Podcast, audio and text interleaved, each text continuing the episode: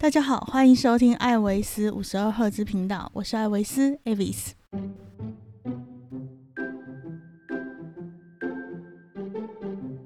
好，欢迎大家收听这一集的节目哈。本集的节目呢，也是第二季的最后一集。那要先跟大家解释一下，说为什么会隔这么久哈？那主要是因为呢，呃，有两个原因啦，两个主要的原因。第一个呢，就是其实呢，我一直有在想说，第二季的最后一集应该要先录起来，因为我已经着手在准备第三季的节目了。那第三季的节目也录了几集了，只是我一直找不到合适的主题来做第二季的最后一集。然后现在想一想，说其实也不需要，就是不需要特别想，就是最后一集这样。然后再来呢，就是其实我一般的时候呢，只要有一个灵感，我会把它立刻记下来，然后就写入了呃备忘录里面。我甚至会写好大纲跟草稿。但是我有一个，我本人有一个毛病毛病啦，哈，就是我后来有发现这一个问题，就是当我写好了大纲跟草稿，就写好了。然后草稿的完成度其实也是跟正式，呃，正式录音的那个稿子是差不多的情况下的时候呢，我写完的那一刹那间，我就觉得自己录完音了，也就是说，我就没有那个动力去打开麦克风来做录音的这一个动作哈。那这个情况其实是不好的，因为我已经有累积了好几份这样子的，呃。草稿 在我的，在我的硬碟里面哈，这真的是很糟糕。所以这一季呢，第三季之后呢，可能这个方面也会修正。就是你写好当下，或者在写的当下，我就应该把它录下来。那第二个原因哈，第二个主要原因是因为呢，这一阵子呢，我的家里面呢出了一些事情哈。那这些事情呢，其实是蛮严重的，它严重到影响到我们家族每一个人的生活情况，还有情绪。那呃，我没有办法用平常心，或者是开录的时候，或者有其他的心思哈，来录一个。节目，所以才会延宕到现在。那说现在是不是好一点了？我才开始录呢？其实情况也没有说特别的好转，只是说我可能比较能够去面对这一件事情哈。那前面一段时间可能还在处于不可置信的状态，那现在可能是属于比较平稳的状态来面对了，所以我就觉得说，那可以打开麦克风。来讲讲话，来跟大家聊聊天了。好，那是主要两个原因，为什么这么久呢？没有把第二季做一个完结，然后可以来展开第三季的节目。好，那我今天录音的时间呢是六月四号，也就是呃昨天是端午节刚刚过嘛。那今年很难得的就是呃疫情期间的端午节，通常前两年的话都会安排一些活动，就出去玩了。那今年就没有。那在疫情之前呢，基本上夏天我也不太会待在台湾哈，都都在带团嘛。那夏天的台湾很热，我都希望可以带团去一些比较冷的地方哈。那今年刚好就是什么都没有，我就在家里面哈。那在家里面的时候呢，才参与了这一项端午节的习俗活动哈，就是晒午时水。好，晒午时水是什么呢？午时水就是中午的午，时间的时，哈，水分的水。那这是一个端午的习俗，就是在这一天呢，哈，这早上十一点的时候，你将呃家里的一个脸盆或者是水桶呢装满了水，放到太阳底下去晒，晒到一点钟，哈。那这个就是午时水。午时水的作用呢，在于说，如果你拿来打扫家里的话呢，可以去除家中的晦气。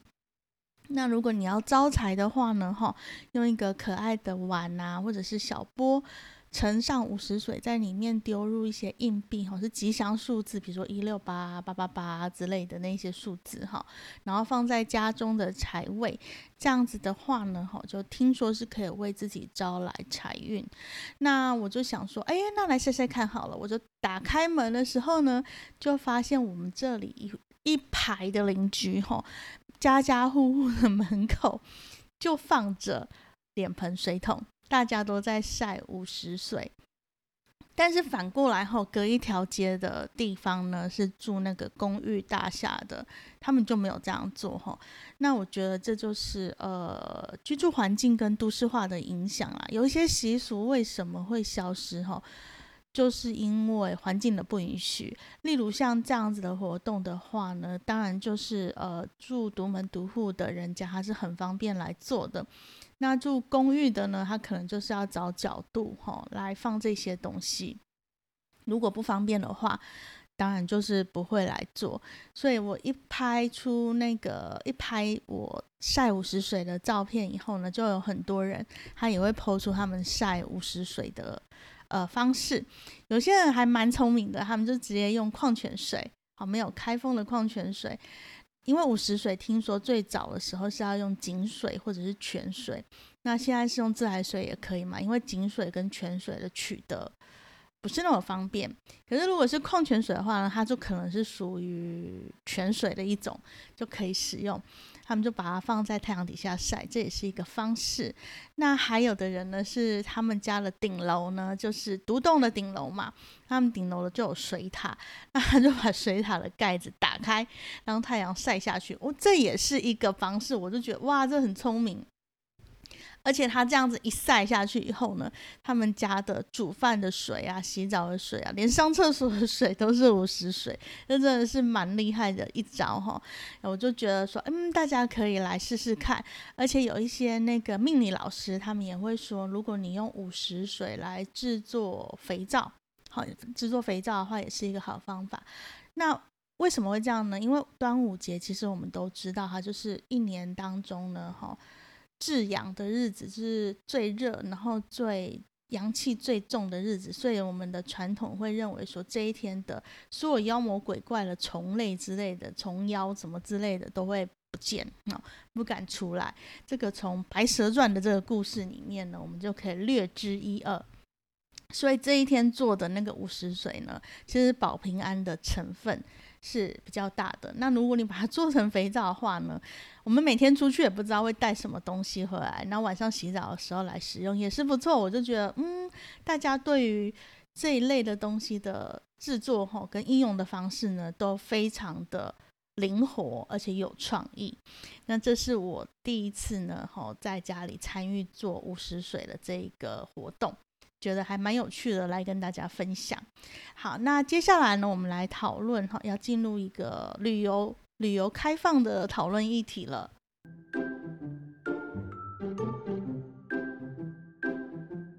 好，从其实这个旅游开放，从纽西兰政府在四月的时候，呃，说要开放。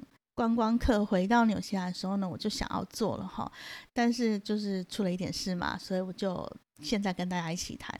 那那个时候呢，哈，呃，纽西兰政府一说他们要开放观光客回去的时候呢，在台湾的滑雪社团里面就已经开始很多人跃跃欲试了哈，因为纽西兰跟我们纽西兰在南半球嘛，它跟我们的季节是相反的，也就是说呢，在他们我们夏天的时候呢，就是他们的冬天。那台湾有一批呃滑雪教练们哈，其实都是从纽西兰或者是澳洲取得教练资格的，所以在夏天的时候呢。他们就会想要去纽澳这个两个国家哈，来进行滑雪活动。因为过去了两年了哈，日本不能去，纽澳也不能去嘛。那纽西兰这样开放的讯息出来以后，大家就跃跃欲试。但是在四月、五月的时候呢，纽西兰呃台湾飞纽西兰的航班一个月只有两班而已，非常的少哈。那那时候就有很多的学友们来问 Avis 的。意见是怎么样？基本上我那个时候看哈，六月份的机票是最贵的。好，那可是六月份的航班就恢复了非常非常的多，几乎每个礼拜都有三四班。那在七八月以后呢，它的机票价格就回稳了，差不多在差不多在三四万左右。六月的话会到五六万哈，所以如果只要避开这个时间去纽西兰是合适的。但是有一个问题要特别注意的，就是说呃，纽西兰呢，如果你要过去的话，你当然是要符合他们的防疫规定，也就是说你的疫苗呢是要打满的。那你要自己在线上呢申请电子的旅游签，好。就是他会让你过啦，只是你必须在线上申请这一个这个动作，申请到这个许可证。那另外呢，他也会请你呢要做好一个旅游保险的工作哈，因为如果你在纽纽西兰旅游的时间内，它有分第一天跟第十五天、第二十天哈，你都必须去做快筛。那如果你筛出来是阳性的时候呢，哈，纽西兰政府会把你隔离。就是单独隔离。那你如果是在回去之前做快筛，发现是阳性的，你就不能上飞机哈，你就必须要隔离。所以纽西兰政府是说，你必须为这样子的情况呢，哈，帮自己保险，或者是多预留一些你的行程会耽搁的时间哈。那这个是去纽西兰的官方方面呢，大家要注意的一个问题。那非 官方方面的话呢，当然就是价格哈，因为呃。战争的关系，还有疫情的关系，哈，呃，从事旅游的人口，人力锐减，那加上物品呢通膨严重，所以今年的纽西兰的旅游物价呢，平均来讲呢，跟往年是涨了三成左右。那这个部分的话呢，就是说大家要去的时候要特别特别注意，它不可能在像疫情之前哈的价格多多少少就会。呃，成长。那接着呢，泰国哈，泰国它也是呃开放了旅游。那我有一个表弟呢，是长期在泰国工作的。那因为这一次家里的事情呢，他也有回来，他就跟我说啊，其实泰国都已经恢复了，包括他们最引以为傲的夜生活哈，夜店的部分呢，他们也已经恢复了正常。那台湾人其实出国呢，一直不会是问题，大家比较抗胜的问题的，比较考虑到的问题呢，是回国的隔离。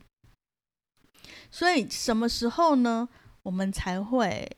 呃，回国不太需要隔离到七天，哈，可能是三天或者是零加三，哈，就是不需要隔离。可是你在家自主三天这种情况呢，这个我们就从日本旅游的部分来看，哈，在五月底的时候呢，日本政府突然宣布说，他们六月要开放。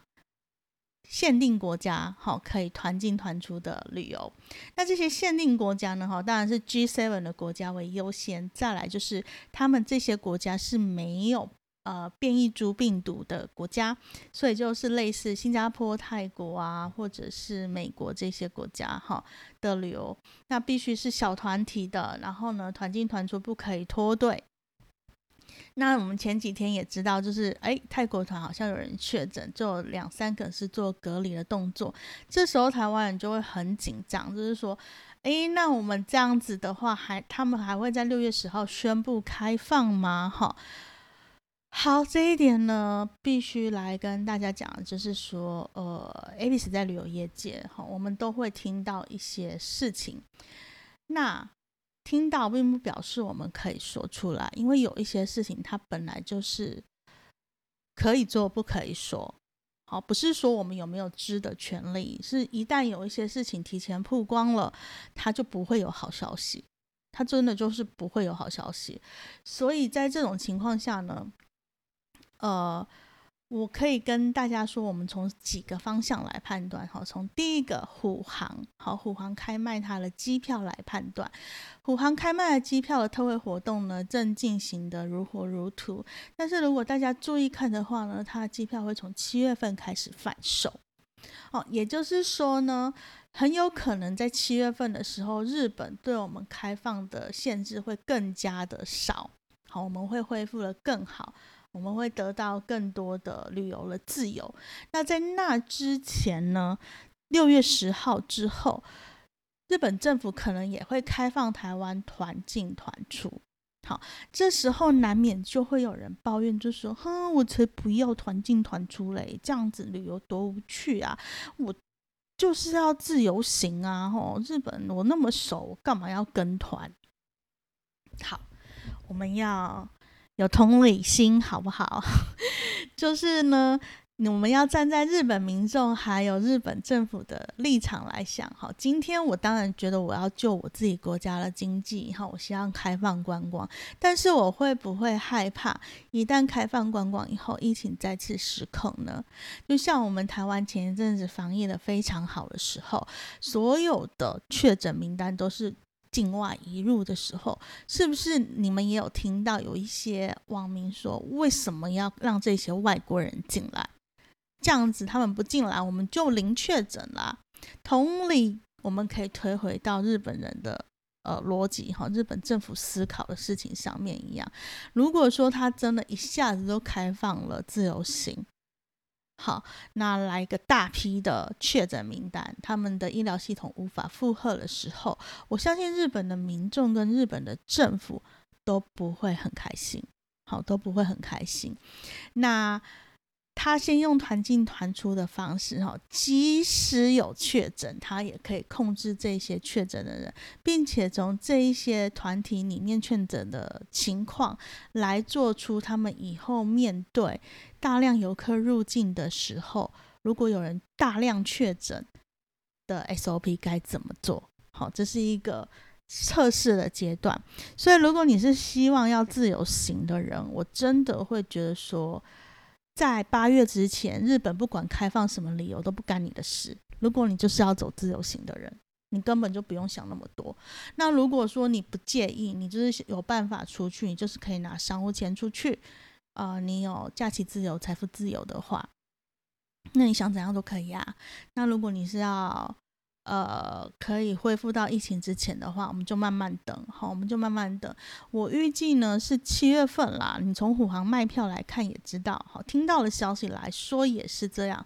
我们就从七月份来观察，因为目前呢，就算是开放团进团出的旅游签，那个签证的日期也只有三十天，好，不像之前日本给我们的旅游签是一年九十天。的自由进出，好，所以这个是有差别的，大家就多一点点的耐心，哈，反正都两年多都等了，有差这两三个月嘛，对不对？好，再来呢，就是说，如果你真的想要准备在秋天的时候呢，就冲出国去玩了。就是我自己也是这样打算的，好，在秋天的时候，看看夏天尾巴、秋天初的时候能不能出去玩。那这时候呢，要提醒大家两件事情，哈，第一件事情呢，就是检查一下你的行李箱，因为现在我们大部分的行李箱的材质呢，基本上都还蛮环保的，还蛮环保的意思就是说呢，时间到呢，时间到一定的年限呢，它自然会老化、脆化。好，那加上两年多，你可能没有使用它，也很有可能这个行李箱在抵达到外国的机场的时候，它就破了一个洞，或者是轮子就坏掉了。哦，所以呢，如果你真的想要出国，你最近可以把它拿出来，哦，让它敲敲它，让它运作一下，看看松紧带是不是还有松紧啊？哈，那你那个壳是不是还很坚固啊？轮轮子有没有什么问题啊？那如果发现有一些问题的话呢？趁现在行李箱还没有涨价，你赶快去买一个新的 哈，赶快去买一个新的来准备使用哈，避免说我们到时候真的旅游的时候，你要在国外买行李箱，那个不是很划算的一件事情。好，那第二个呢，就是说检查一下你的旅游证件的效期哈，也就是你的护照效期，或者是你要去其他国家哈，你的。签证效期是否已经有到期了？哈，毕竟两年多嘛。如果有人刚好是卡在呃疫情之前卡在剩下三年、四年的，那你就要检查一下你的护照签证哈，呃，护照护照效期还有多久？你至少要有。半年以上哦，超过半年以上的效期，这样到时候你出门会比较方便。而且那个计算方式是你从十月开始算好了，我们保守一点，从十月你要出国开始算，十月算起的话，它还有超过一六年，哎，六个月。六个月以上的那个效期会比较好，如果没有的话，表示你的护照快要到期了，对不对？看一看行不行，好，就要不要去申请新的护照，这一点也是呃蛮重要的啦，哈。好，那最后呢，要来跟大家讲一下，就是第三季哈。我第三季的时候呢，节目会有分比较多元的状态。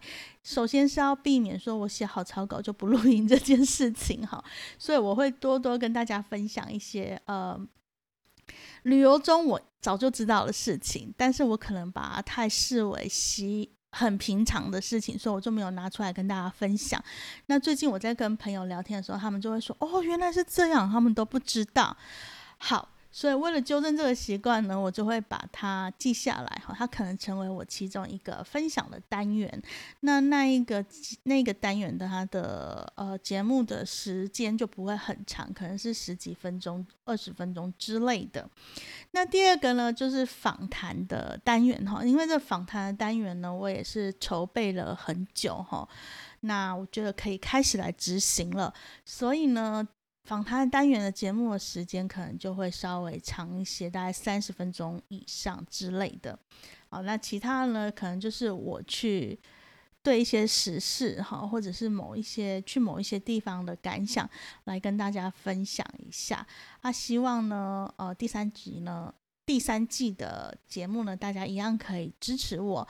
那如果呢，你们对呃 Avis 呢有什么建议哈，或者是意见呢，也欢迎你们到我的 IG 或者是脸书的粉丝页来留言，或者是有什么悄悄话要跟我讲，也可以直接私讯我，是都没有问题的。好的，那第二季的最后一集呢，就到这里来结束了。如果有任何问题的话，就 IG 跟 FB 敲我喽。那我们就第三季见了，拜拜。